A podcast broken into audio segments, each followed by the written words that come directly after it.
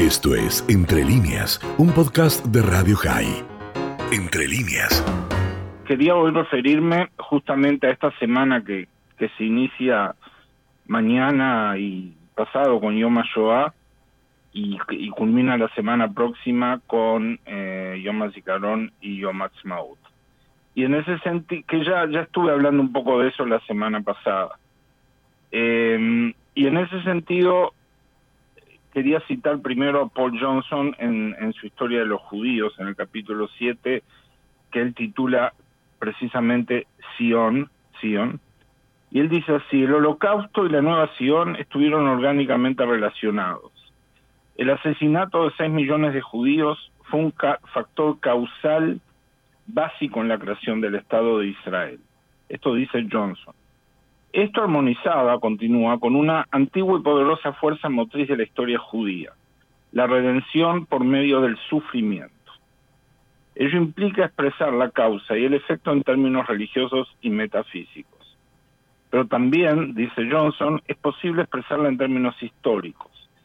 Hemos utilizado la imagen del rompecabezas para demostrar cómo cada pieza necesaria vino a ocupar su lugar en relación a la creación del Estado. Y de acuerdo a Johnson, las piezas del rompecabezas a las cuales él se refiere son las siguientes.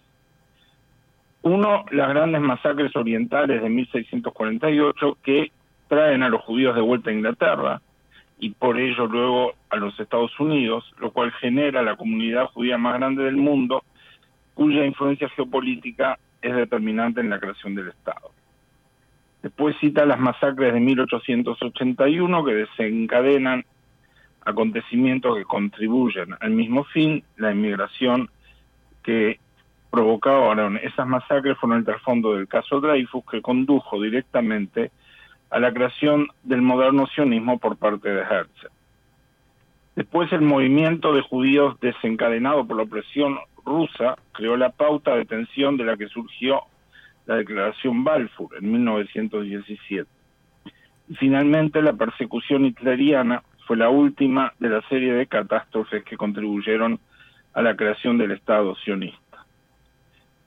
En resumen, y en una de las citas más célebres de su obra, Paul Johnson, que ya había acuñado el término ventana de oportunidad, resume así esta época de la historia de los judíos. La existencia de Israel, dice, se, se deslizó a través de una fortuita ventana de oportunidad en la historia que se abrió brevemente por unos meses entre 1947 y 1948 también eso fue suerte o la divina providencia. Johnson se extiende en explicar la compleja ecuación que permitió, entre otros factores, y por muy poco tiempo, que la Unión Soviética y los Estados Unidos votaran juntos en la ONU a favor de la partición de Palestina, y cómo, por otro lado, el retraso histórico del nacionalismo árabe le dio al issue judío en Palestina una ventaja estratégica. Johnson, como hombre de fe que es, además de outsider a los judíos. De hecho, su historia de los judíos, que es excelente, está motivada por su anterior historia del cristianismo, según él mismo explica, él mismo explica en el prólogo. Decía que Johnson no puede evitar la lectura religiosa, pero como divulgador serio de la historia, tampoco puede eludir la casuística que desencadenan los hechos o las grandes personalidades que los lideran. Cualquiera de los casos vincula fuertemente el padecimiento milenario judío con la redención bajo la forma de soberanía política. Por otro lado, en esta semana sionista, como la llamo yo, este, vale la pena traer a colación conceptos de voces protagonistas, modernas, menos imbuidas de un espíritu metafísico o religioso, y especialmente imbuidas de ideología sionista, y por añadidura judías. Elegimos citar a la ex política, PhD en ciencias políticas y actual escritora y divulgadora en temas de sionismo y Medio Oriente, la doctora Einat Wilf. Einat se autodefine en Wikipedia como sionista, feminista y atea. Reside en Tel Aviv y fue miembro de la Knesset por el Partido Laborista entre 2011 y 2013. Y como recomendación personal, recomiendo mucho seguirla en Twitter. A diferencia de Johnson, Wills condena la vinculación directa y excluyente entre Shoah y sionismo. Dice, mostrar a Israel como la consecuencia del holocausto es negacionismo sionista. Roba a los judíos de su misión, su historia, la conexión histórica con la tierra de Israel y su anhelo de volver a ella. Borra todo lo que fue soñado, escrito, hecho y logrado por los sionistas antes de la Segunda Guerra Mundial. Aclaro que está claro que Johnson en su obra no ignora, ni elude, ni escatima eh, lo que fue la construcción de la comunidad judía en la tierra de Israel previo a la Segunda Guerra. Es más, se extiende en el fenómeno en el detalle y exhaustividad que lo caracteriza. Resalta el factor unificador del idioma hebreo, por ejemplo, y más adelante del Ejército de Defensa de Israel. Sin embargo, sus conclusiones de tipo religioso, coyuntural a las que hacíamos referencia, parecen minimizar lo que Einat Wilf quiere precisamente resaltar, que sin la infraestructura ideológica, social, económica y militar, por precaria y dividida que, que fuera en aquel momento, ninguna coyuntura hubiera habilitado la creación política y legal del Estado. Y vuelvo a citarla. El sionismo es un movimiento de liberación nacional de un pueblo indígena volviendo a su hogar que no buscó el desplazamiento de la población local.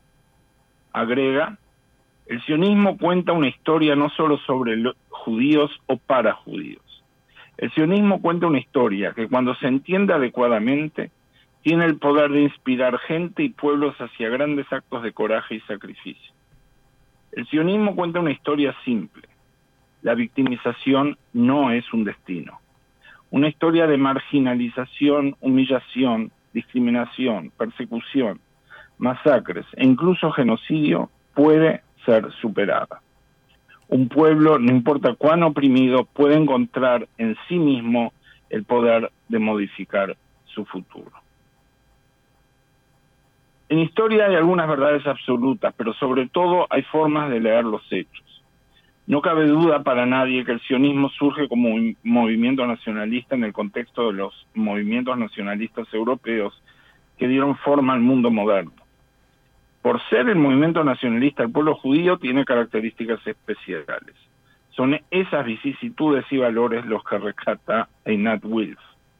Al mismo tiempo, todos los movimientos nacionales se encuadran en una coyuntura histórica, lo que Johnson llama ventanas de oportunidad o no en el caso de Israel fue un sí rotundo en aquel momento y probablemente no lo hubiera sido en ningún otro.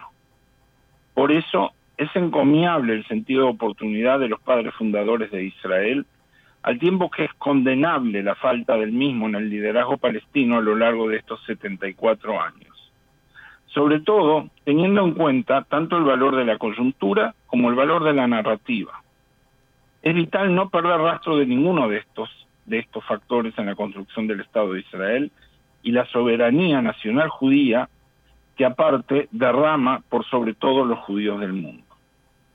Por un lado, aprovechar cada oportunidad de acuerdos y procesos de pacificación, como los acuerdos de Abraham, y por otro lado, no perder nunca, nunca el hilo del relato sionista, inspirador y realizador del Israel del cual hoy estamos tan orgullosos.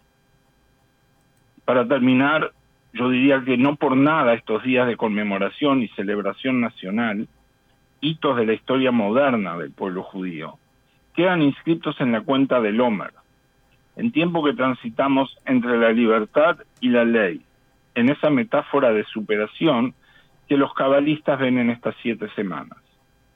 El sionismo e Israel no son concebibles sin la Shoah pero representan la gran oportunidad de terminar el futuro de determinar, perdón, el futuro del pueblo judío como nunca antes en su historia. En lo personal creo que estamos viviendo un momento único e irrepetible. Y como sucede en Pesach, y con esto cierro, todo aquel que se extienda en relatar la historia sionista, para mí, es digno de alabanza.